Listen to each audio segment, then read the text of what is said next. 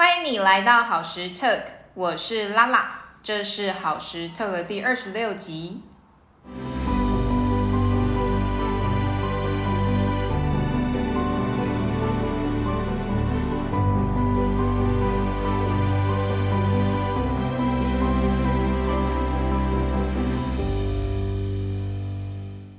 近期很红的一部剧《四楼的天堂》，不晓得大家有没有看过？剧中的推拿师总是可以透过个案的动作或者是身体的状态，去推测这个人的职业、日常所从事的活动以及身体使用的惯性。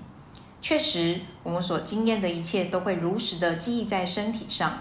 而当同样经验重复出现的时间越长，身体便会逐步形成某种样貌和动作模式。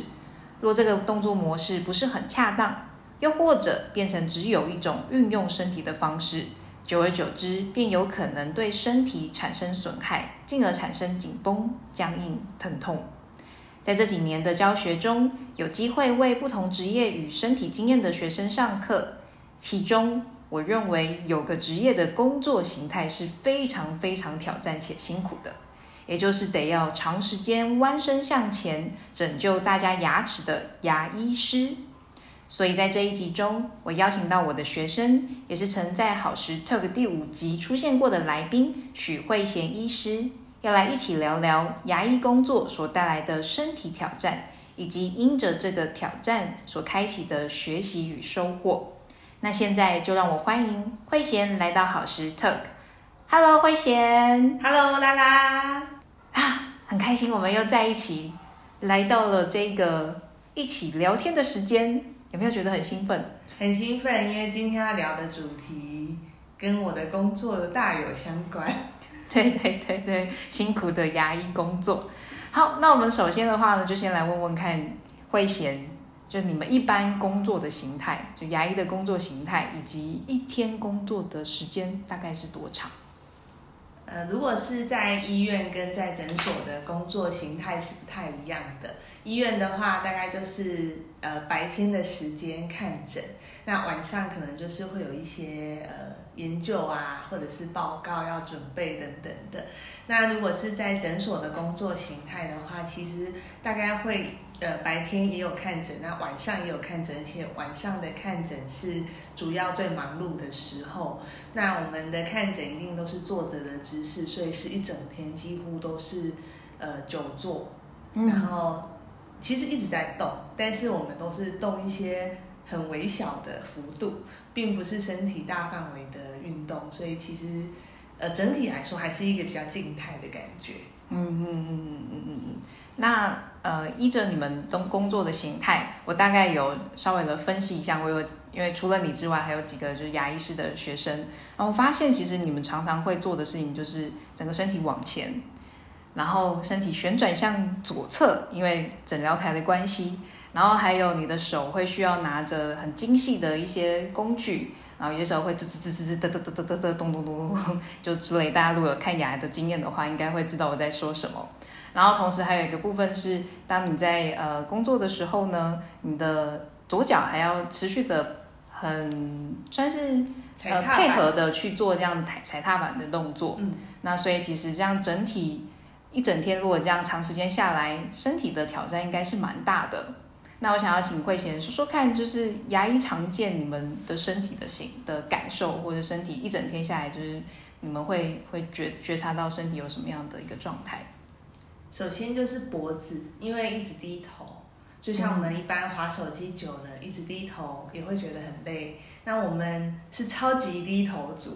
超级低头族，因为我们不只要低，而且我们还要歪，因为几乎大部分如果我们是惯用右手的医师，几乎身体都会转向左侧做治疗。嗯，那我们在看诊的时候，虽然有一些辅助的工具，但有些时候受限于口腔治疗的角度所需，所以身体必须侧着某一边。嗯，那一个治疗可能短则十几二十分钟，有时候长一点，可能可以一两个小时。那可以想象说，身体一直持续偏向某一侧，固定一个角度，那长达半个小时以上，其实是还蛮吃力的。嗯，而且我觉得还有一个部分，我觉得也蛮挑战的是，因为你们不是像比如说像雕刻艺术好了，可能就会是针对的是一个比如说石头或者是一个魔术，但是你们工作的是一个人，那人会有情绪嘛？那在这样的一个过程当中，你们又得要做精细的这个任务，我觉得是真的蛮挑战的。哦，这个我真的是感受很强烈，因为虽然已经职业超过十年的时间，呃，治疗的动作都已经像是反射动作一般，很熟练的可以去执行每一个步骤，嗯但我觉得还是经常有很挑战的感觉，在于说每个人的情绪反应都不一样。就是同样是一个，例如说是打麻药的动作，有些人就是非常的安适，就接受了这个动作，然后我们就很顺利的完成治疗。但有些人他是他躺到椅子上，你已经可以感受到他整个身体是在发抖的。嗯那因为牙医师跟病人工作的距离非常的近，嗯所以一点点的不安，或者是身体纤维的颤抖，或者是讲话的时候，你听得出他有点抖抖的，你就知道说他的情绪是很害怕。嗯那我自己的话，在那样子的状态之下，我常常会觉得下不了手，因为下不了手，他已经很害怕了，然后我如果又硬是要强迫他去做他觉得很害怕的步骤，我自己会觉得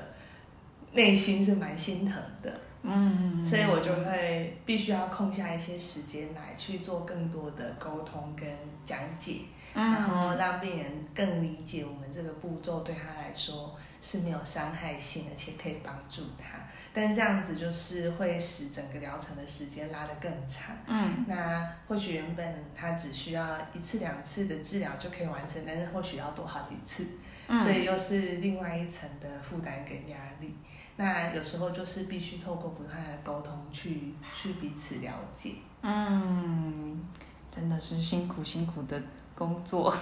那有时候是突然的情绪反应，例如说治疗到一半，原本都好好的，但是中途有一个点，他突然觉得很痛，嗯那就突然的，哎，身体就有点跳起来。嗯或者是手就伸起来，想要把我手上拿的工具把它挥挥掉。嗯拍掉嗯那小朋友比较常见有这样子的状况。那嗯对我们来说，除了我们也会被吓到之外，其实也是有一些潜在的危险。嗯，因为呃手上的工具可能很锐利，那如果手伸上来去拍到的时候，我们也会担心他受伤。对是对，所以其实我们在这个歪斜低头的姿势下，其实一直都是很紧绷，因为我们要关照的事情，除了治疗的内容本身，还有这个步骤一步一步怎么去衔接之外，最重要的我觉得是去观察对方的情绪的变化，以及他有没有什么动作。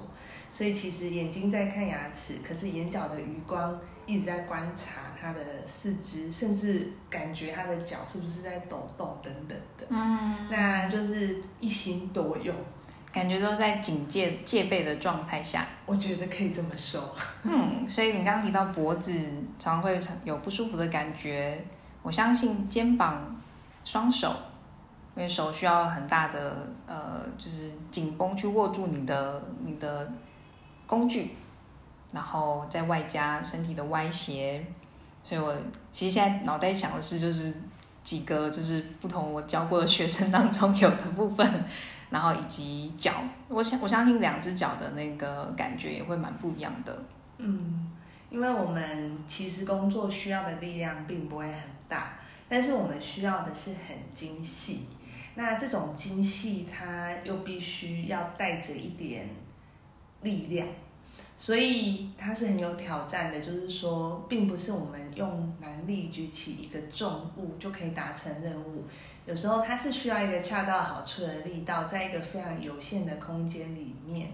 去做类似像是穿针引线啊，然后粘着东西啊的一些很精细的动作，还要呃搭配眼睛，也要这个眼力要一直仔细的盯着。嗯那有时候我们在盯着这个很小的这个治疗范围的时候，因为人他会有一点动来动去，不可能你完全半个小时静止不动。那嗯只要你是还有在呼吸，你一定会有点起起伏伏。所以其实我们可以说是一直眼睛注视着一个会有一点移动的点，嗯，然后一直在追踪它，所以是非常费力的。嗯，对，可以想象你追着一只蚊子，它一直在飞，然后你要一直盯着它看，然后这样子大概半个小时。哇哦！所以我觉得最常出现的，除了像是呃肩颈、脖子的不舒服，头也是会觉得哇，觉得好紧哦，这样。嗯嗯，眼睛可能也会有一些。眼睛是一定的。而且其实我每次躺到那个诊疗台的时候，都会觉得那个光其实是很强的。是这个光线来说，因为治疗的需要我们口腔里面有一点暗嘛，所以我们要打比较强的光，才能够把口腔的内部状况看清楚。那有些医师他会带一些放大镜，甚至使用显微镜，那一些都可以把口腔内部的状况放大。但又在更需要强的光线去辅助，所以其实这也是会对眼睛产生一些伤害。嗯，就有些眼科的医师，就是我们会去定期做检查，他们就会特别建议我们说，工作的时候的灯不要用的太强。嗯，因为容易会造成像是视网膜啊，或者是黄斑部的一些病变。那，我自己有看到有一些前辈在很年轻的时候就有。呃，视网膜的问题，或者是青光眼，或是白内障，嗯，那这个可能都是跟强光的使用是有关系的。嗯嗯嗯。那对于这么挑战的一个工作任务，那在就是你或者是你的同行们在呃下诊后，或是在日常，有没有一些方式可以帮助你们去做一点舒缓，或者大家可能会寻求什么样的协助，让自己的状态好像可以比较。比较舒服一些。嗯，我自己的观察，我觉得有点两极化。嗯，那比较新一代的医师，可能接触了更多运动的观念，或者是原本在学校读书的时候就有一些运动的习惯，他可能会在工作之外的时间继续投入更多的时间，然后去做一些身体的活动，不管是他原本擅长的运动类型，或者是去做一些复健。然后或做一些按摩啊、放松等等的，这些越来越多医师会往这个方向去好好的照顾自己。嗯，但也有一些人的想法是不一样，因为平常工作已经很紧绷、很辛苦、很疲惫了，所以下班最主要的休息方式就是尽量让自己赶快睡觉。睡觉，哦，嗯，但这个有时候就是说，当身体很紧绷的时候，睡觉可能也没有办法很好的品质，嗯，所以或许睡觉睡了很长的时间，却没有达到很好的休息效果，那就陷入了一个没有办法完整休息的一个恶性循环里面，就比较辛苦一点。嗯，那你自己呢？因为你刚刚提到了有两集，那你是在？哪一集，或者是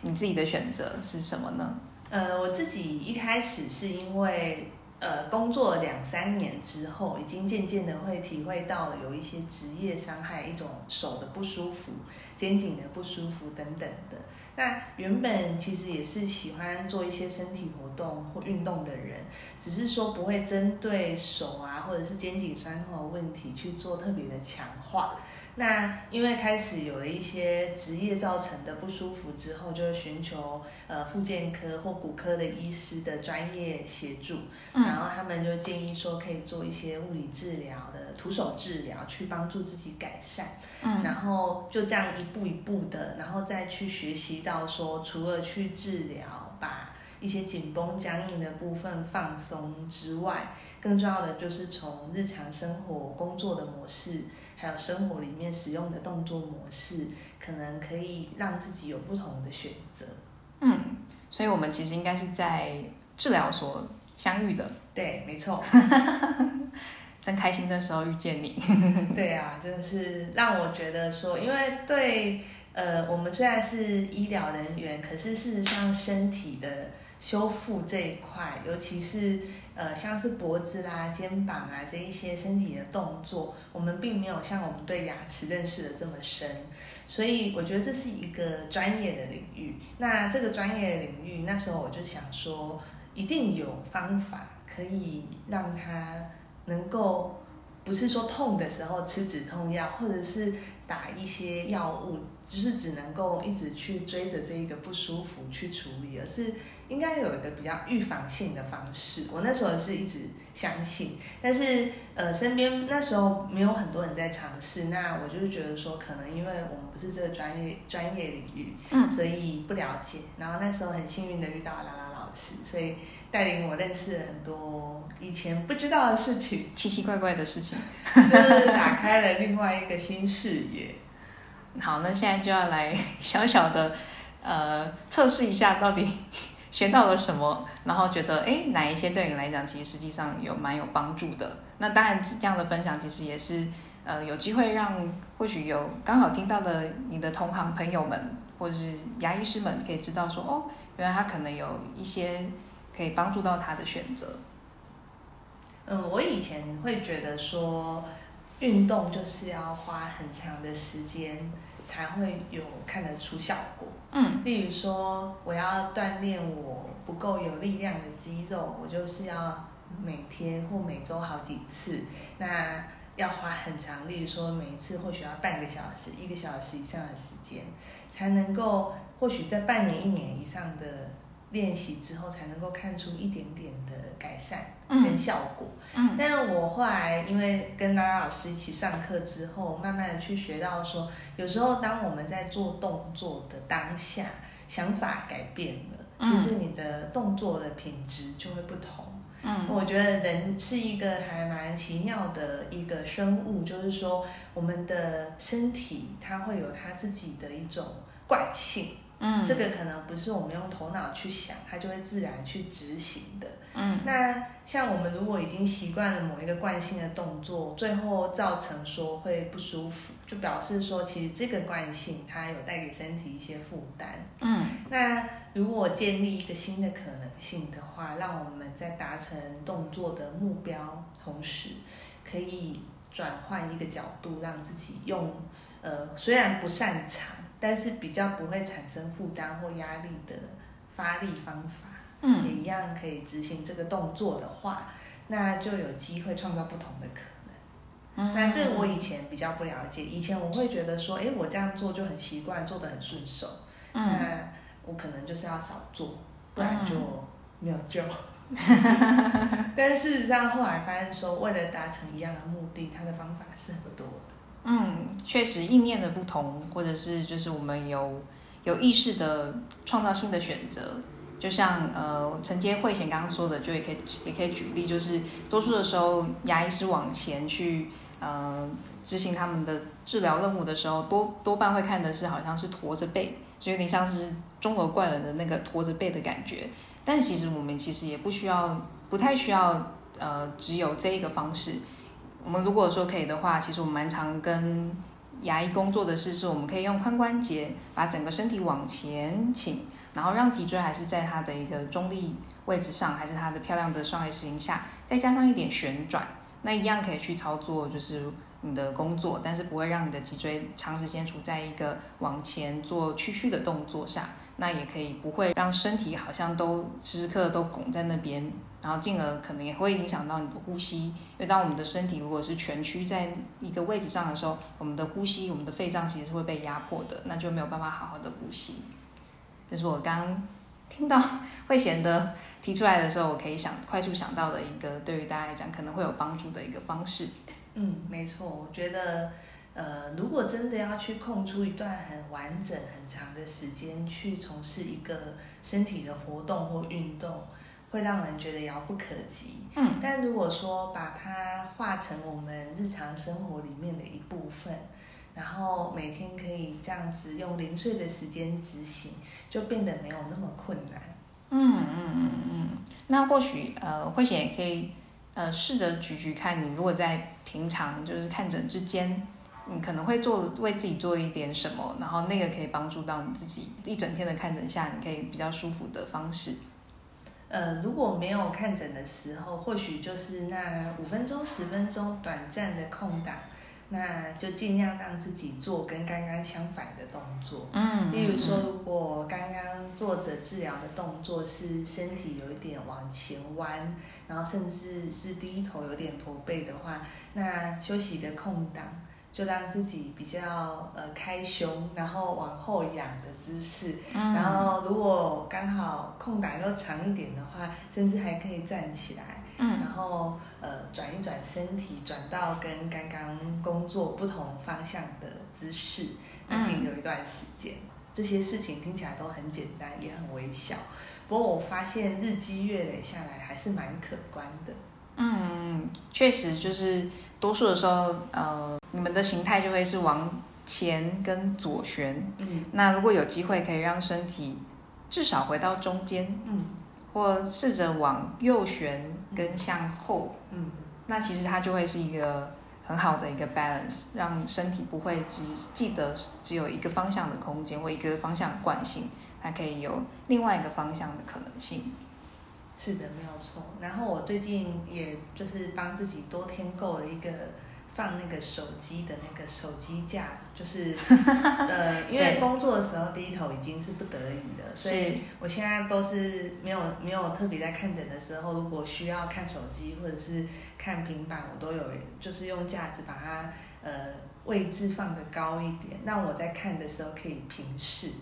就嗯因为工作不得已必须低头，但其余生活上的事情尽量让自己不用一直在低头。不用一直低头。我这样尝试了大概有一两个月的时间，嗯我觉得还不错，推荐给大家。而且还有一个帮助是，你的手就也不用这么努力在拿东西。哎，对对对对对，对，因为虽然如果呃右手惯用，但是还是左右开弓嘛，还是嗯两手都会一起做事。所以如果能够有机会让两只手都空下来，好好休息，那也是一个很好的方式。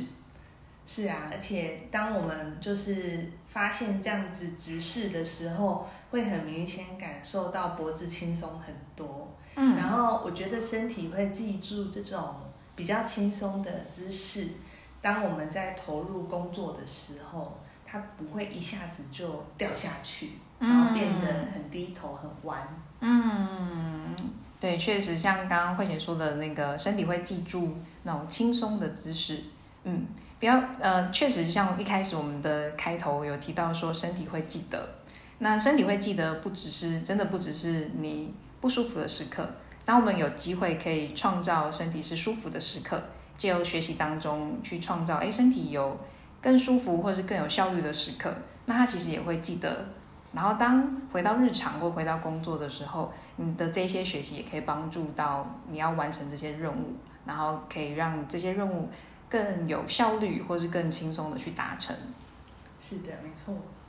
嗯，那我很好奇，呃，或者是你可以说说看，就是你目前看诊后，就是你在呃现在我们现在大概学习有四年多，四年嘛，嗯 已经上了一个大学。已经读完一个大学。那目前当你就是呃看诊完就是一整天之后，你身体的感觉会是什么样的状况？呃，以前在还没有开始练习，然后还没有呃认真的上课的时候，工作结束后，其实常常会觉得脖子啊、肩颈酸痛之外，也会觉得头痛。那现在就比较少头痛的状况，而且比较知道说怎么样让自己真正的放松。因为发现其实过去很长时间一直处于一种比较紧绷的状态，那就像刚刚谈到的，其实在工作的当下有一点身体是比较警戒的，嗯因为要关照很多的事情，那有些东西它又有一点潜在的危险性，所以我们都是处于比较警戒的状态。那久而久之，当我们可以放松的时候，身体就松不下来。嗯那现在因为透过课程的学习，慢慢的去引导自己去觉察，那会注意说，诶，这个时候是不是哪边仍然是紧的？那怎么样透过一些动作或者是一些想法的改变，让那个位置是真的可以放掉？嗯那因为有真正的放松，就有机会获得完整的休息，所以就比较不会再次产生不舒服的问题。嗯嗯嗯嗯嗯，哇，听起来很棒哎。我觉得很多人在工作之外很，很常会遇到一个困境，是身体已经不知道怎么放松。对，这是我工作的时候也常常发现的一个情形，就是说，呃，例如说像我们在看诊的时候，经常会需要把脸颊或嘴唇拨开，嗯，但很明显的你就会发现说，诶，有的人他的脸就是脸颊，你要硬是把它就是稍微的把它拨开，使我们视野变比较好。它有一个很强大的力量，就像在跟你拔河一样。就你越是想要把它拨开，它越是用力。然后这个时候，我们就会会给一个建议，就是说，来放松，我们放松，放松一点。然后很多人，你跟他这样子讲，他还是很用力。对。然后，然后这时候可能病人就会说：“哦，我已经放松了，但我这样就是放松了，我已经在放松。” 但你可以感受得到，他他的身体出很大的力量在跟你对抗。哇，所以这个时候我们应该要怎么去引导？像这样子，他觉得他努力的放松，而事实上没有在放松状态。哦，所以我现在接到球了。嗯，确实，第一步是要让他知道他不会放松。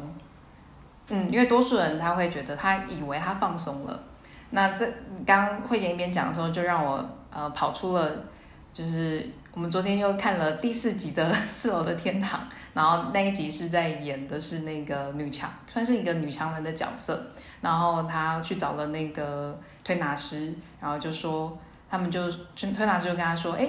你都你都没有放松啊，你都没有放松。”他说：“我有放松。”然后推拿师把他的手拿到旁边举着，然后就说：“你放松。”然后他就手继续举在旁边，然后说我放松了。对，那其实，在看到这一幕的时候，其实我跟卓奇就好是爸爸一起在看，然后我们两个就。大笑，因为就很像日常我们会遇到的事情，就是呃，蛮多学员会说我已经放松啦，可是肩膀还是耸在上面。那其实对我来讲，第一步就是我们让他有觉察到，哎，他其实没有放松。那他可能用的方式是，或许有些人可能偏视觉，所以我们就需要可能如果有镜子，我们就站在镜子前前面去做这样的一个练习跟引导，那他就会发现，哎。他看到他的肩膀还还还在上方，或他看到他的手还是握着拳头，那他就就有机会知道说，哦，我没有放松。又或者有些人是比较偏体感的，那体感的人，我可能就会用手放上去，然后他就可以知道说，哦，这个是重量感，这个是手真的顺着地心引力放下来的感觉。那也有一些人，他可能是他需要的是听觉的引导，例如说，我可能就会说，哎，那我们试着把这个身体再放下来。就用这样声音的引导，让他知道说，哦，他其实是可以真的放下来。就每个人可能会不太一样。那至于脸颊的部分，我比较少工作。刚刚提到的是，就是是就是四肢末端的这个部分。那也或许可以让他自己先拍拍他的脸，对，让他知道说，哦，这个这个脸，他的脸的边界，脸的感觉是这样子。然后可以试着让他自己捏捏他自己的脸，然后去让。他知道说哦，他其实会有开跟合这两个可能性。那最终再回到那个 就是治疗的这个这个协助上，可能会有一些帮忙。那或者就是拿镜子给他看，这是另外一种，就是他可以看着镜子知道他的嘴巴在在做的事情。那可以跟他说，哎，这个是我们要的，或者是哎，这个是我们期望要做到的事情。那这个是刚好相反。嗯嗯。让我想到那个，常常有时候看诊的时候，发现很多人会把手握拳握得很紧，嗯，好像试图想要分散注意力。但是我发现双手拳头握紧的人，几乎应该没有放松的状态。嗯嗯嗯。然后我就会试着说：“那你试着先把手稍微打开，让自己不要握拳握得这么紧。”嗯。或者是有些人他会习惯性的皱眉。嗯，尤其我们看诊的时候就在头部，所以我就会观察他脸部的表情。那我看到说，因为他皱眉的时候，我就会想他是不是会会痛，会有任何的不舒服。有时候会遇到有些人，他其实没有完全，就是完全没有任何不舒服，对，是他就是或许是在一个不习惯的姿势，或许是他觉得。不确定现在在做些什么，有点疑惑，但他会皱紧眉头。嗯，那皱眉的状态之下，我也会感觉到他的整个身体的组织都很紧绷。对，然后我就会试着帮他顺一顺他的眉心，放松，这边不要用力。嗯，但是我发现皱眉跟握拳的人真的没有放松的耶。啊，嗯，确实有一些有一些上课的学员，尤其之前又戴口罩居多，就是那室内还没有开放那个不戴口罩的时候，我就发现说，哇，就是有些学生就是真的会紧皱的眉头。那我已经只有他的眉眼可以去判别他现在的表情。那我就当然在那个时候我就很快说，你有不舒服吗？呃，是会酸吗？还是会有痛感？那学生可能就会说。哦，没没事没事，他只是习惯性的皱皱紧了眉头这样，嗯，我觉得蛮有同感的。所以如果说我们会呃习惯性皱眉的话，或许可以让自己呃呃练习，试着让自己这边眉心这里放掉，或许有助于使自己更放松。嗯，也也有可能也可以做一件事情，是我我以前其实也算是。害怕看牙牙齿的，但是我又去做了矫正，然后那时候是要拔一颗就是虎牙后面那一颗牙齿，然后那时候我有点紧张，然后那时候我觉得蛮有趣的是，那个医生他是给了我一颗软球，先让我握着，但是我觉得好像对我有一个东西握着，我好像有一点安全感，但是又好像就是我的嘴巴还是没有放松，然后他后来就拿起了呃薰衣草的精油。他就让我就是抹在我的手上，然后胸口附近，然后当下就觉得啊，我放掉了。所以那时候是一种一种感觉是哦，原来我知道香气好像会蛮有帮助，呃，会会有一些帮忙。但是我觉得我没有想过是这么有帮助。就当下就觉得哦，好，你你要做什么都去吧，就不关我的事了这样子。嗯，我觉得精油真的是很神奇，因为有些呃工作的时候会遇到一些病人也会使用。然后就跟着他们一起闻在一些气味的时候，真的会觉得蛮舒服的。嗯，那手里握着一个东西，像通常如果是看小朋友的话，我都会鼓励爸爸妈妈如果有他们习惯的玩偶，想要陪伴的，都带来，其实不会有太大的影响。因为有的孩子他就是需要他的朋友来陪他，真的。那那个朋友他手握在身边，他就有一个安全感。其实真的会差很多。嗯，那大人的话会不好意思。其实有时候会有人问我说：“哦，我可不可以抓一个什么东西？”那或许我们整间有的就是像是毛巾啊等等的，但我都会鼓励说，如果你有自己喜欢的可以带来的话，那更好。嗯那大家会觉得啊，真的可以这样子吗？其实是可以的，因为我们看诊的时候不太会需要使用到手，就是我们使用自己的手，不会需要使用病人的手。所以我觉得如果有任何让自己可以比较安适的状态来看诊，所有可以应用的资源都是非常鼓励的。对，不管是香气或者是一个支持的伙伴。感觉好像，或者是物物品，感觉好像就是要去到某个陌生的地方，要把自己的小贝贝带着。其实真的可以耶，而且我觉得有帮助。嗯嗯嗯嗯，所以呃，我觉得我们好像聊到了就是之前第五集的一些内容的延伸。是。那对于如果听众朋友听到哎到这里觉得说哎自己就真的有一点点是害怕看牙的话，也或许可以回到好石头的第五集。那有更完整的一些就是引导，然后帮助大家。是的，没错。那我觉得那时候在第五集可能没有讲到，但我最近深深的发现，其实很多人是很害怕那个牙科看牙的声音、噪音。那我会鼓励大家也可以使用耳塞，或者是要戴耳机听音乐。如果我觉得不会太吵的话，我觉得 OK，因为。我们不会去用到耳朵这边的部分，所以其实如果有一个耳塞，让自己隔绝外界那个刺耳的噪音，我最近发现这样子其实是蛮有帮助的。嗯，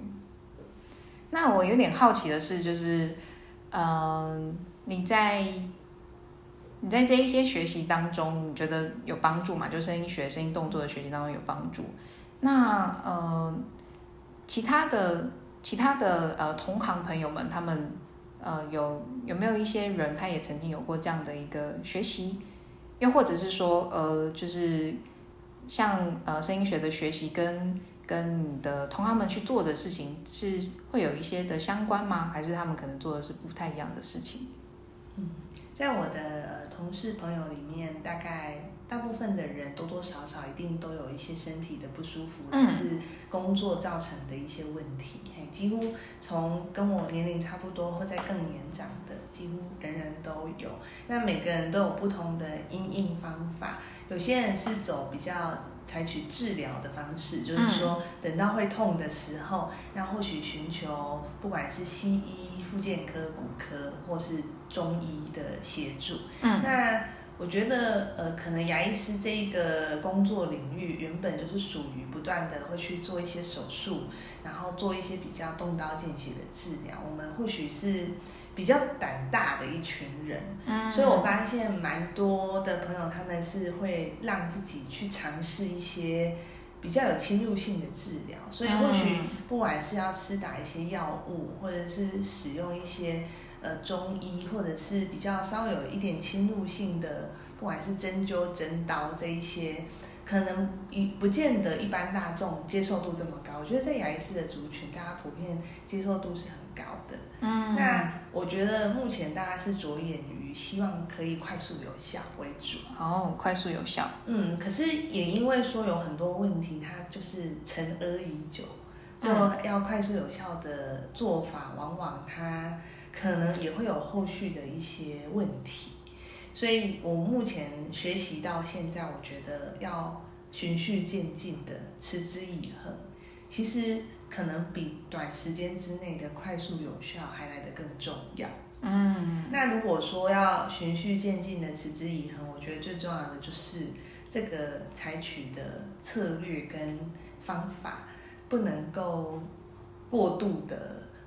呃费力。所谓的费力，就是说必须要很长的一个准备时间，然后结束之后又要一个很长的时间去整整装啊等等。就是因为我们知道有一些运动，它可能就是需要很长的前置作业，嗯然后做完之后要换装要什么？那这样子可能对我们的工作形态来说，会觉得从事这个运动就要有一个比较长的空档去做。我想到是潜水，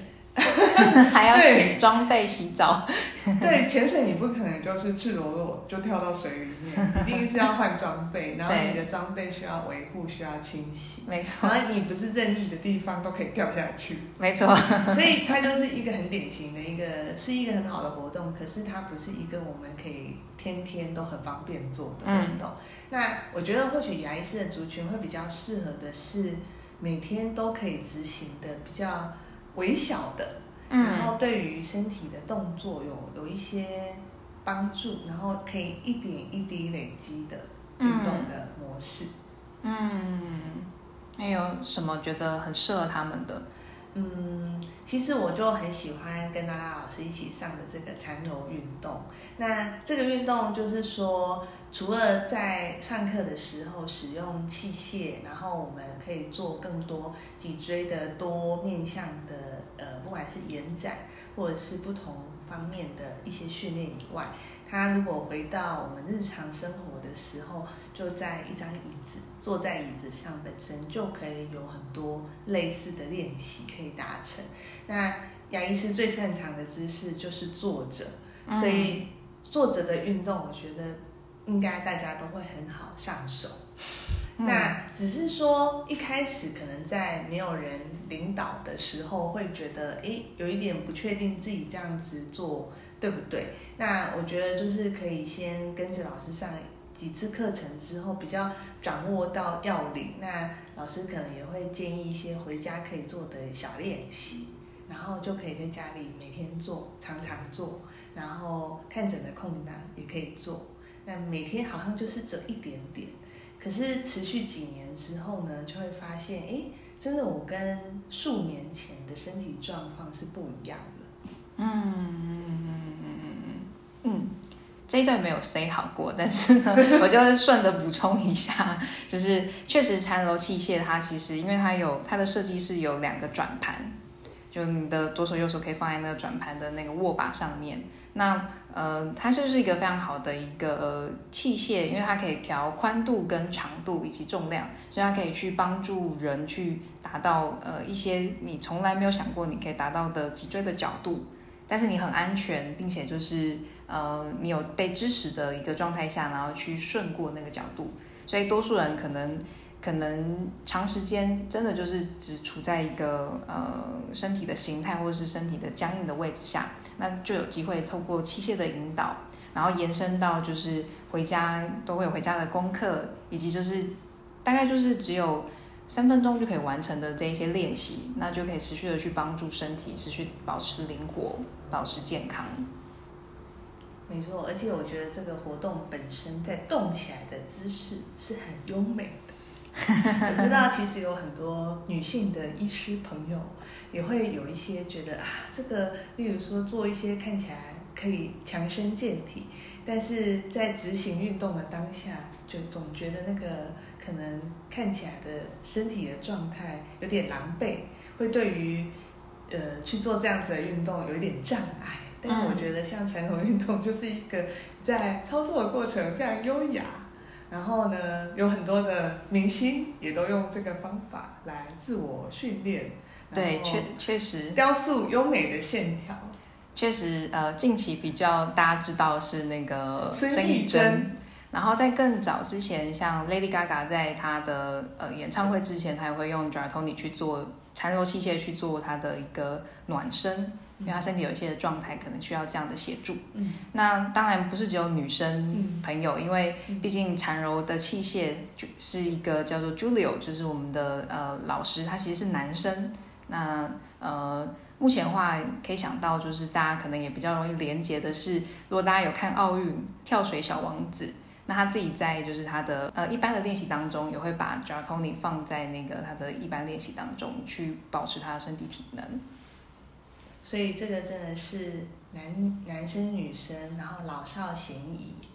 而且它的力量其实并不是说需要很大的重量，嗯，因此不管什么年龄层，其实我觉得都可以很放心的去执行，不用太担心说一开始不会，那会不会容易产生什么伤害这样子？嗯嗯嗯嗯嗯嗯，嗯。我现在突然有想到，就是你曾经跟我说过，就是呃，比如说，或者是你的朋友们，就是去看医生，或者是去做一些治疗，然后就被宣告说啊，你这个就没有救啊，这个。呃，我自己有这样子的经验，那我的不少同事朋友也都有这样子的经验，就是说我自己的经验是，大概我工作两三年之后。那手开始会有一些不舒服，或是肩颈有一些不舒服。那看了复健科医师，那复健科医师就会跟你确认说，哎，为什么你手经常要做这样子的动作，会产生这样子的伤害？那当我告诉复健科的医师说我的职业是牙医师的时候，那我大概遇过两三位医师的反应都很相似，就是叹了一口气说，唉，你这个只要继继续做这个工作，这个就没有办法，这就没有救，就是因为你。工作必须这个姿势，所以他就反复使用，一定会产生伤害啊！除非你就退休不做。但因为那时候我也才职业两三年嘛，两三年就退休，这好像也不是办法。所以我那时候就是相信说，或许一定有一个方式是我们可以去改变的，但或许不是一个很多人目前都知道的一个方法。那如果持之以恒的练习，我相信有机会可以。取得一个平衡，在工作跟身体的保护中间去取得一个平衡。嗯，确实，因为真的在过往，比如说我工作过的呃牙医师以外，因为因为有一个牙医师是他来的时候，他身体就像我刚刚形容的，像钟楼怪人，他常常就被他的呃物理治疗师说你的背真的很驼诶什么的。那呃，在他大概上了半年一年的时候。然后他刚好，因为他的原本治疗师就去生小孩，然后又回来看到他的背，就说：“哎，你的背怎么没有像以前这么驼？”然后问他做了什么。所以其实我们可以看到是，就是经由呃时间的累积跟一点一点的堆叠，你所曾经付出的努力，其实是可以有办办法让你的身体有不一样的一个一个状态。即使你可能还是在做同样的事情，但同时我们也可以借由这样的学习去帮助我们。好像在做同样的事情，可是是用不同的方式，那真的也会有很大的影响。那我也印象很深刻，我之前有一个是甜点师傅，那因为他们的那个厨房的环境不是那么的合宜，比如说他可能会有很高的架子或很低的台子，那他就必须要在一个狭小的空间中去完成他的甜点的这种装饰啊，或者是就是摆盘这些的任务。那其实那个时候他在非常年轻下就就获得了椎间盘突出的这一个症状。那当然我们也是工作了很多的事情，那同时也去。呃，学习如何去应应它的呃环境，那当然理想上就是我们去改变我们的呃我们的环境，但有些时候我们不可能把厨房整个打掉重来，所以我们就试着在它现有的环境下，然后去让身体达到最大最最有效益的一个使用方式。那最后他也回到他的他的热爱的甜点的这一个道路上面，继续去做这样的一个一个施展。嗯。所以其实真的还蛮想要，就是呃邀请，就是慧贤的朋友们，或者是就是牙医师的这些辛苦的拯救大家的牙齿的的大大们，如果有机会的话，可以去做一些不同的尝试，不管是运动也好，或者是身心学生动作的学习也好，其实真的可以让多数人有不一样的呃生命的一个状态。那到目前。我想要再邀请慧贤，有没有什么在呃目前你可以想到，或者是你想要再提出来，对于你的同行们，或者是任何你觉得哎你想要说的都可以。我近年来我有一个很大的体悟，就是说每一个造成我们会觉得疼痛的动作模式，其实它同时也是我们工作上陪伴我们、带给我们。很好的协助的一个姿势，嗯，所以所有的事情其实都是一体两面。就是例如说，哎，手会觉得疼痛不舒服，因为它的过度使用。可是同时就会看到说，我的手它可以去长时间维持在一个角度，它可以很稳，嗯，然后或者是操作一些精细、有一点费力的动作，反复的在一天之内执行上上。百次都有可能，嗯，所以例如说，我们经常有一些按压的动作等等的。那以前的心态会觉得说啊，这好讨厌，又痛起来了，这样子就觉得很烦，然后就一一心一意就想着说，我要去做一些事情，把这个疼痛把它拿掉，把它消灭，这样。对，好像是有一种跟他有点敌视，就是说我的身体的这个不舒服，我想要把它消灭。是，但是我发现说当。当我们用这样子的想法去看待这样子的不舒服的时候，其实好像没有给我们身体一个适度的一个尊敬，因为这个动作其实我们今天可以很顺利的完成，就是因为它这么棒，它可以经得起这么多反复的操练，嗯，然后它可以做的比别人更好，因此我们在工作的表现。可以如此的杰出，就是所谓我们看到的训练有素。嗯，但事实上也带给了我们疼痛。那所以我现在的想法会觉得说，当我呃身体有一些疼痛的时候，我会先把它看成说这个是身体给我的一个讯息。嗯，它就仿佛就是一个朋友，他告诉你一件事，那他可能是要告诉你，例如说，哎，你要好好休息了。嗯，或者说你可以使用其他的角度，而不是一直用同一个角度。嗯，他可能是在告诉你这个资讯，而不是说他来干扰你，他来打乱你。然后，当愿意去看到身体给你的资讯的时候，我发现常常这种不舒服的感觉就会少很多。嗯，是因为你不是一直想着要消灭它，而是与它呃。聆听，然后了解，然后共存，然后接着就会找到一个出口。嗯，确实确实，嗯，因为当我们真的去呃听见这个身体所发出的讯息，那它其实就有点像是当有人要叫你起床，然后你不起床的时候，它只能更大声的叫你起床。但是当我们意识到说，哦。哦，有人叫我们，哎，有人在提醒我们的时候，那那个声音它就不需要这么大声。所以我觉得，我也我也很认同慧姐说的，就是呃，身体的任何的，嗯，我们说所谓的负向经验或者是痛、颈、酸，它其实也是一份礼物。因为它其实是带来的是是，哎，你可能可以有一些不同的尝试，或者是哎，你可能有一些地方有一些呃重复的模式，或者是它有一些需要调整的。那有机会听到，那我们就有机会去做调整。所以其实我也常常跟学生说，当你发现哎，你怎么又又开始这个地方不舒服了？那第一第一件事情，你可以做的事情不是去责备自己，而是你可以去感谢，或者是去欢庆，说呀，我又我又有一个这样的被提醒，或是我又有一个这样的发现。嗯，那另外就是说，当我们在呃建立新的动作模式的时候，一定会发现有一个过渡时期，就是会觉得自己的这个动作的表现没有像原本。旧的模式之下做出来的动作这么的迅速，嗯，或者是这么的到位，那通常会有一点点挫折感。嗯，可是我觉得这是一个呃过渡时期，因为如果我们身体原本就是只有一条路径去完成一个工作。就好像是假设我要到呃某一个地点，我只能搭飞机，我只有这个交通工具，嗯，那我就会很限缩。那我们现在创造了，或许我可以搭高铁，我可以搭火车，我可以搭客运，我可以自己开车，甚至我可以骑脚踏车。我们知道说，其实也可以走路，或游过去。我们有很多的方法，然后每一种方法需要的时间不同。那其实没有所谓的好或不好，而是去选择哪一个比较符合我们当下的需求。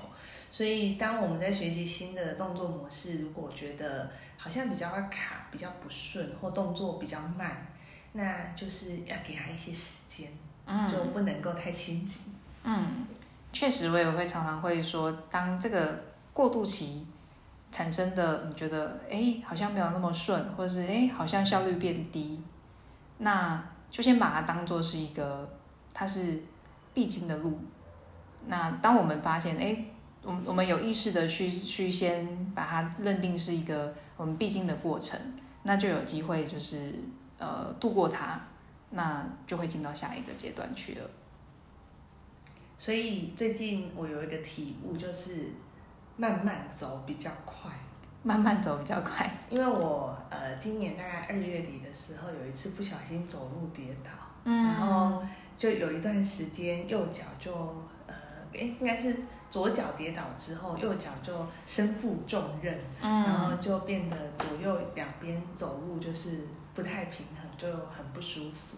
然后我就忽然之间就是觉得说啊原来可以好好的行走是这么。重要而基本的事情被剥夺了之后，是多么辛苦的一件事。然后我现在走路就会刻意的放慢，以前是个走路非常快的人，然后上下楼梯都是有时候都一次踩个两阶。那现在我觉得说，这样子只要摔一次之后，好几个月不能走路，也没有比较快。所以现在就觉得说，慢慢走比较快，一步一脚印，扎扎实实的走。虽然表面上慢了点，但是如果我们没有让自己身体有一些损伤的话，其实这样子就可以走得长久。那就好像是不管做运动或者是做任何身体的学习一样，有时候我们会陷入一个迷失，诶，听人家说什么方法比较快，立即见效。嗯，那我觉得牙医师是一个。工作压力很大的族群，因为我们必须习惯了在很短的时间之内去完成一个成品。那这样子的工作模式也会塑造我们的思考习惯，是什么方法最快，我们就先采取那个方法。嗯，但身体它就是不来这一套，它就是你要它快，你要勉强它，强求它，它就是会有一个反弹。嗯。对，所以我现在就觉得说慢慢走比较快，因为你硬是要把它搬过来，它不给你搬，有一个强大的反弹，要跟它对抗，要花的时间更长。那不如循序渐进的潜移默化它。嗯。但要很有耐心的花一些时间。嗯，那你觉得值得吗？我觉得很值得，而且这个改变它不能够要用一天两天、一个礼拜两个礼拜。他可能就是要半年、一年，甚至是数年去看，但是你会发现说，你已经蜕变成身体素质蜕变成另外一个人，嗯，但你不会很明显的就是在外形有很大的落差，这不是说在减重啦、整形那一种的，嗯。而是你自己落实在日常生活。简单讲，你就觉得说身体就是变得比较好用，因嗯为你想要他做一些动作，他可以做的更细腻，然后也比较能够持久，然嗯后比较不会容易卡卡的、嗯僵硬或者是会痛。嗯那这个或许你要倒带到好几年前的自己去比较，你嗯，才会去发现，哎，真的不一样了。嗯但如果你每天盯着今天的自己跟昨天，你就会觉得，哎，好像没什么改变，感觉这样也蛮有压力的那。样就会很累。嗯对，那我觉得，因为牙医师的工作属性是一个一直以来我们都可以在很短的时间看到一个成果。例如说，我们补牙，我们现在开始补，我十五分钟、半个小时之后我补完就有一个成果，所以嗯我们的想法会比较倾向喜欢这种立即见效的做法。那身体的工作要立即见效的方法很多，嗯但嗯是一身体硬是想要把它搬成某一个样子，他可能就是会觉得有点不开心，嗯，必须要慢慢的去指导他，影响他。嗯，然后确实，呃，因为刚刚讲到的是身体嘛，跟动作，那当然心理其实也会有一些的帮忙，因为我们身心身心是一体的，所以或许在呃这样的学习当中，可能也可以在呃日常也会有一些不同的看见或选择。嗯，像原本就是比较会压抑，因为例如说身体有一些不舒服，就就呃觉得好像无能为力，然后就只能忍耐，那就是会痛嘛，那就忍着。那或者是压抑自己一些真实的感受，那久而久之会发现说自己跟身体的距离变得很遥远。例如说，哎，其实明明这个动作是会痛的，因为忍久了就会觉得啊，好像也还好啦这样子。但是后来就会发现这样不太对，因为身体给你的讯息好像是一个外国的语言一样，你已经听不懂了。这样子似乎会有一点危险，就是说，如果身体真的有很重大的事情要告诉你，你已经你已经呃领悟不到了。嗯，失去那个接收的能力。那他要如何让你知道？有时候他必须要非常激烈的方式，那可能就是要很大的不舒服。嗯那这样或许就为时已晚。那我觉得能够重新去认识自己的身体，跟自己的感受同在，就是你不舒服的时候，你去看见这个不舒服，然后不要把它当成是一个敌人去攻击，而是呃试着去理解它的原因，他想要告诉你什么，然后用不同的方法去释放它，去舒缓它。我觉得可能会比纯粹的压抑来得更好。那有了这一些练习之后，我觉得也会，可能个性上也会有一些不一样。嗯就是说，或许经常生活或工作中会有很多呃呃闷在心里说不出口的话，或者是一些情绪，会慢慢的学到比较知道怎么去适度的表达，嗯然后让他能够有一个好的发发挥，或者是能够跟人有更好的沟通。嗯我觉得这是一个呃，虽然是出发点是从身体做练习，但最后是身心都会获得疗愈跟跟学习的一个历程。嗯，听得我都好感动。所以大家赶快来上课吧！好，那就顺着这样子，呃，会先邀请的邀请大家来上课。那在现在我就很临时起意的就呃提出一个邀请，就是如果说大家听了这一集觉得诶对自己有帮忙，或是对于这个身心学、身心动作的学习感到好奇的话呢，如果你愿意，你可以分享这一集节目呃的连接。然后再把呃分享截图到好时量身的粉砖，呃给呃私讯我们，那我们就会提就开始进行抽奖的活动，然后我们会挑我们会抽出一到看就大家的参与程度，然后一名以上的呃朋友好时 Talk 的朋友就有机会可以来进行体验，那呃，可以让你们试试看，就是这样的学习，那或许可以带来不一样的看见。嗯，太好了，真是太令人期待了。好啊，对，所以 感谢慧贤今天来好事 Talk 分享你的这一路上的学习与收获。谢谢拉拉老师。好，那也感谢你收听这一集好事 Talk。那希望这一集节目内容可以让在收听节目的你有满满的收获。如果你喜欢好事 Talk，欢迎在各个收听平台按下订阅，也请帮我留下五星评分，来告诉我们为什么你喜欢这个节目。也欢迎把好事 Talk 推荐给身边的亲朋好友。那假如你想要收到更多吃好、动好、睡好、玩好的相关资讯，欢迎加入脸书的好时 Talk 社团，或者在官网留言给我们。相关的连接都放在节目资讯栏当中。那好时 Talk，我们就下回见喽，下回见，拜拜，拜拜。